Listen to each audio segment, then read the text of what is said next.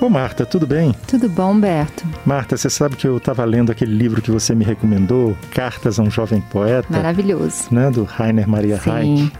É, puxa vida, que coisa impressionante como ele é generoso com aquela pessoa que está começando. Ele até chega, em uma das cartas, ele chega a reproduzir o poema que ele gostou. Sim, ele deu uma atenção enorme, né? É, o, o Capus, né? Para quem ele escreveu, já, ele já, o Rio já era um poeta consagrado. O Capus escreveu para ele, querendo alguns conselhos, porque também queria ser poeta. E o Rio que deu toda a atenção, deu conselhos sobre a escrita, uhum. que na verdade são poucos, né? Se você, a gente pode resumir em três ou quatro, mas também deu muitos conselhos sobre a vida, sobre que outras coisas ele precisava desenvolver como pessoa para poder ser poeta, né? Não, e eu acho que mesmo para quem não é poeta, ele dá ótimos conselhos para o jovem, né? Uhum. Foi um homem mais velho dando uma orientação para um mais novo e muito e, e muito atual, você não acha, Humberto?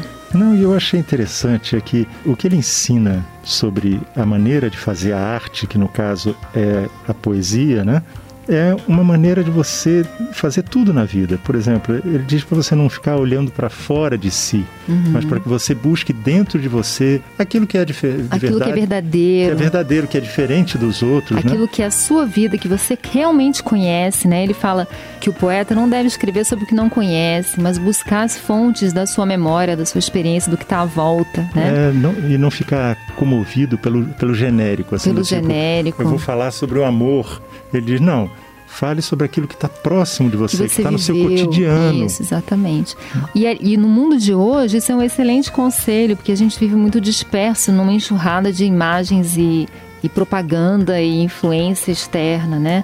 Uma coisa que eu acho muito legal, esse livro, ele, o, o Rio que ensina para o Cabos o valor da solidão.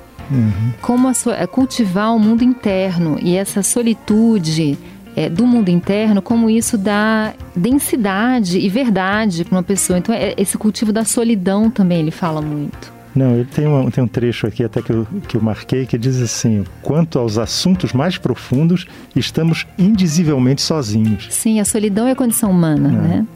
Não, ele Mas até... ele, ele vê essa solidão como algo que tem que é um, uma riqueza da pessoa, né? Uhum. Pra, como artista e como ser humano. Porque é dali que você vai tirar a sua experiência pessoal, a sua reflexão pessoal. Então, assim, é tirar um pouco os olhos de fora para entrar para dentro, né?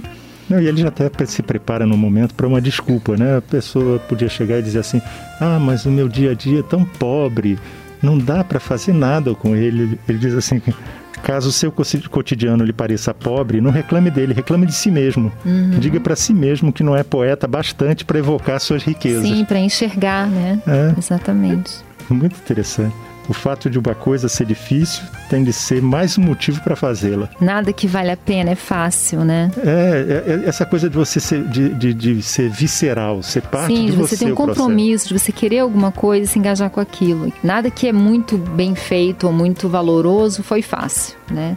E a gente está numa, numa cultura da, do mínimo esforço, né? Tudo tem que ser fácil, rápido e, e esse, esse, esse esforço, esse, esse compromisso, é profundo e que não tem muito holofote não é muito valorizado né, na, na nossa cultura. Não. Então. É, e esse compromisso de agradar a si mesmo antes de agradar o outro. Sim. Porque quem constrói a arte para agradar o outro faz, faz mercado. É, faz mercado. Não faz, não faz é. aquilo que de fato agrada ele, né? Exatamente. Tem uma outra uma parte bonita também quando ele fala um pouco do amor, né, da sexualidade. É, é, ele, e você vê, ele, a primeira carta que ele escreveu para o Cabos foi de 1905, se não me uhum, engano. Uhum, isso, né? É. E como que esses conselhos são válidos para os jovens de hoje, né? Quando ele fala de não baratear o sexo, ele, ele fala com muita liberdade, né? Ele não era de forma alguma dos costumes apertados, né? Ele era, inclusive ele teve um casamento é, fora do, do padrão, a mulher dele era artista, tinha muita liberdade, eles viajavam sozinhos, cada um para um lado, é, ela tinha a carreira dela. Então ele teve assim uma. uma ele, ele dava muita liberdade para a mulher, né? Ele via a mulher como um ser humano que estava à altura dele. Ele fala isso, né? Essa, é, essa, e, essa e o amor como um processo de amadurecimento. De amadurecimento, oportunidade de evolução, né? Que amar alguém é oportunidade de evoluir. Tem um trecho dele aqui que é ótimo, que ele diz assim: ter amor de uma pessoa por outra talvez seja a coisa mais difícil que nos foi dada, a mais extrema, a derradeira prova e provação. o trabalho para o qual qualquer outro trabalho é apenas uma preparação. Para isso, as pessoas jovens, iniciantes em tudo, ainda não podem amar, precisam aprender o amor. É verdade. O amor é, é, não é. A gente pensa que amor é uma coisa que a gente sabe fazer, que já está pronto, mas não está, né? É uma, é uma lapidação. A gente vai aprendendo a amar melhor à medida que a gente se torna uma pessoa melhor. E é um trabalho para uma vida, né? É verdade, não é um projeto finito. Ele é um caminhar constante, né? Ele até diz assim: o amor constitui uma oportunidade sublime para o indivíduo amadurecer, tornar-se algo, tornar-se um mundo, tornar-se um mundo para si mesmo por causa de uma outra pessoa. Sim. Né? Isso é muito bonito. É, e esse, esse, tipo de delicadeza né, que você vê na, na, no que ele escreveu é uma delicadeza que eu acho que é um contraponto para o nosso consumismo, né? para a nossa velocidade. Esse né? imediatismo. O imediatismo. Então, assim, é. eu acho que é um livro altamente recomendado para o jovem do mundo de hoje, né? É. Porque ele faz, ele, ele traz essa reflexão de pontos muito importantes e de uma postura um pouco diferente do que a gente vê por aí. Então, eu acho bem interessante. Não, essa coisa de você observar o outro em profundidade. Sim. Né? Você dá Sair do seu egocentrismo é, para ver o outro. outro. Dá tempo para o outro. Essa coisa da pessoa ter que ser como se fosse um show. Ela tem um, um horário para início e para fim, para se mostrar, se exibir, e encerrou a história. Ele propõe justamente o contrário. É um processo de amadurecimento, lento, é um processo lento. Construído. É, que é, respeito às fases da, da Sim, vida da é pessoa. Verdade, é. é muito, muito legal.